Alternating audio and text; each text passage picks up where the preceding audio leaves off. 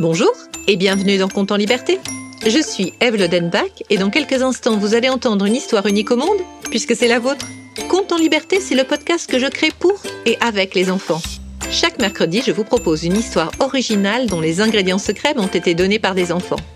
Et vous allez entendre tout de suite l'un de ceux qui m'ont inspiré cette histoire. Bonjour, je m'appelle Gwenaël, j'ai 9 ans, j'ai choisi quelque chose qui tient dans la main, une amphore Aujourd'hui, c'est un épisode un peu particulier, puisque face à la proposition de Gwenaël, l'enfant romaine, je me suis inspirée d'une mésaventure qui est arrivée à l'un des enfants qui nous écoutent. Et cet enfant, je vais l'appeler Alban.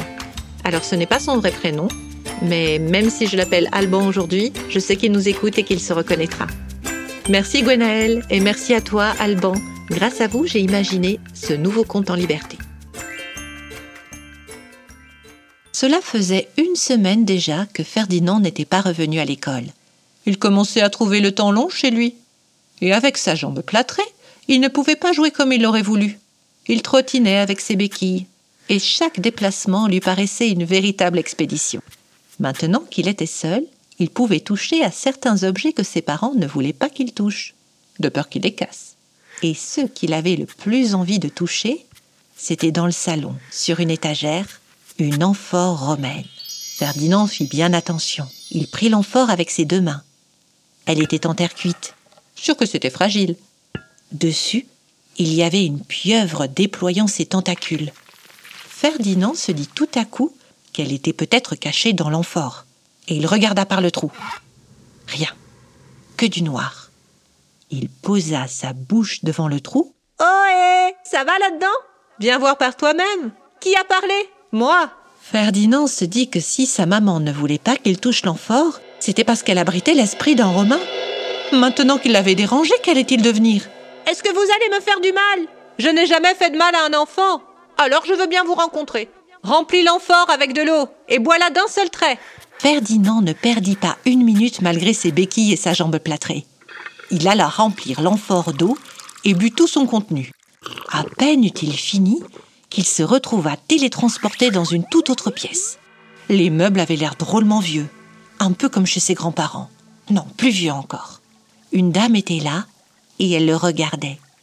Elle avait un très beau chignon noir. Où est-ce que je suis tombée? Nous sommes dans le passé, et tu es à Rome. Je vais voir Jules César Néron Ou l'empereur Auguste? Non, je n'ai pas dit l'Antiquité. Nous sommes au début du XXe siècle. Oh Tiens donc, on dirait que tu as une fracture de la jambe faite à cause d'une mauvaise plaisanterie dans une cour d'école. Comment vous le savez? Je suis médecin. Et les enfants se sont beaucoup moqués de moi à l'école. Pourquoi? Eh bien, petite, j'aimais les mathématiques et je voulais être médecin. Moi aussi, c'est ce que je préfère, les mathématiques. Mais je ne sais pas encore ce que je veux faire plus tard. Mais attendez, on se moquait de vous parce que vous vouliez être médecin? Bon, il n'y a rien de drôle à ça. Je comprends pas. En ce temps-là, ce n'était pas considéré comme un métier pour une femme. Alors imagine, quand je suis entrée au collège technique, j'étais la seule fille. Et à la faculté de médecine, toujours la seule. Et qu'est-ce qu'on a fait pour t'embêter? Oh, tu sais, les idioties habituelles. On me poussait, on faisait tomber mes livres, on me volait mes affaires, on me donnait des surnoms idiots, on m'insultait aussi. On poussait ma chaise pour m'embêter pendant les cours, pour me faire tomber, et puis, quand j'entrais dans une salle et que les professeurs n'étaient pas encore arrivés, eh bien, on se mettait à me siffler très fort. Mais c'est horrible Tout ça juste parce que tu es une femme? Eh oui. Tu sais ce que j'ai fait une fois quand ils me sifflaient tous? Non. Je leur ai dit Soufflez, messieurs Plus vous soufflez, plus j'irai loin. Et alors? On peut dire que ça leur a coupé le sifflet. Et ils ont arrêté de t'embêter après? Pour un temps, oui. Mais après, je suis devenue la première femme médecin de la faculté de Rome et je ne les ai plus revus. Et personne ne t'a plus jamais embêté? Oh si Benito, Francisco, Adolphe. Quelle bande de rabat Mais tu vois, aucun d'eux ne m'a empêché de réaliser de belles choses, ni d'avoir une vie passionnante. Et tu as eu quoi comme aventure? Pour commencer, quand je suis devenue médecin, j'ai décidé de m'occuper des femmes et des enfants. Tu sais, en ce temps-là, dans les hôpitaux, tout le monde était soigné ensemble. Et moi, je me suis dit que ce serait bien de séparer les enfants des adultes, histoire que les enfants soient plus tranquilles. J'ai créé le premier service pédiatrique. Et j'ai beaucoup appris avec les enfants. Tu aimais beaucoup les enfants? Oui, mais ce n'était pas juste ça. J'avais envie de m'occuper de ceux que l'on avait du mal à comprendre. Ceux qui étaient différents et dont on se moquait parfois injustement parce qu'ils étaient handicapés, qu'ils ne pouvaient pas parler ou faire des choses qui paraissaient faciles aux autres. Et toi, tu jouais avec eux? Disons que je les ai regardés très, très longtemps. Et qu'est-ce que tu as vu? J'ai vu que chacun de ces enfants que l'on traitait d'idiots avait une grande intelligence qui dormait profondément en lui. Il ne me restait plus qu'à les aider et à montrer combien ils étaient extraordinaires.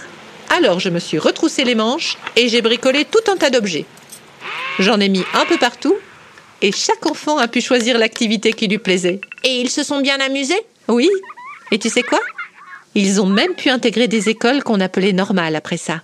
Certains ont même passé leur certificat d'études et obtenu les meilleures notes. Oh, ils ont eu de la chance de te rencontrer. Et toi, tu as fait quoi après? J'ai beaucoup voyagé. J'ai appris à des milliers de gens à voir le potentiel de chaque enfant.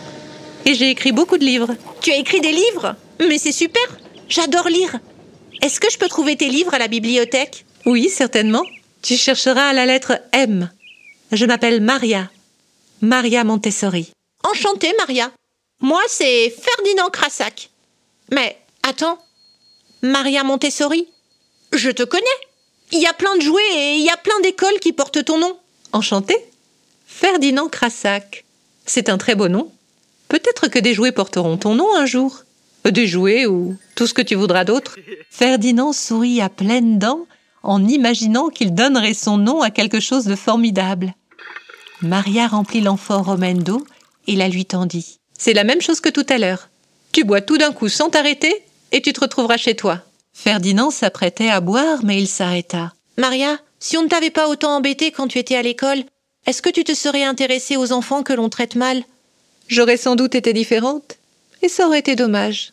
Parce que tu sais, j'aime beaucoup celle que je suis devenue. Maria sourit, et Ferdinand avala d'un coup l'eau de l'amphore. Quand il fut chez lui, il reposa soigneusement l'amphore romaine. Encore sous le charme de Maria, il prit appui sur son pied plâtré et il se rendit compte qu'il avait moins mal que ce matin. Son os devenait plus fort. Et lui aussi. C'était Conte en liberté avec une histoire que j'ai intitulée Maria Montessori et Ferdinand Crassac. Et cette histoire n'aurait jamais vu le jour sans la participation de Gwenaël et d'Alban. Un grand merci à vous les enfants.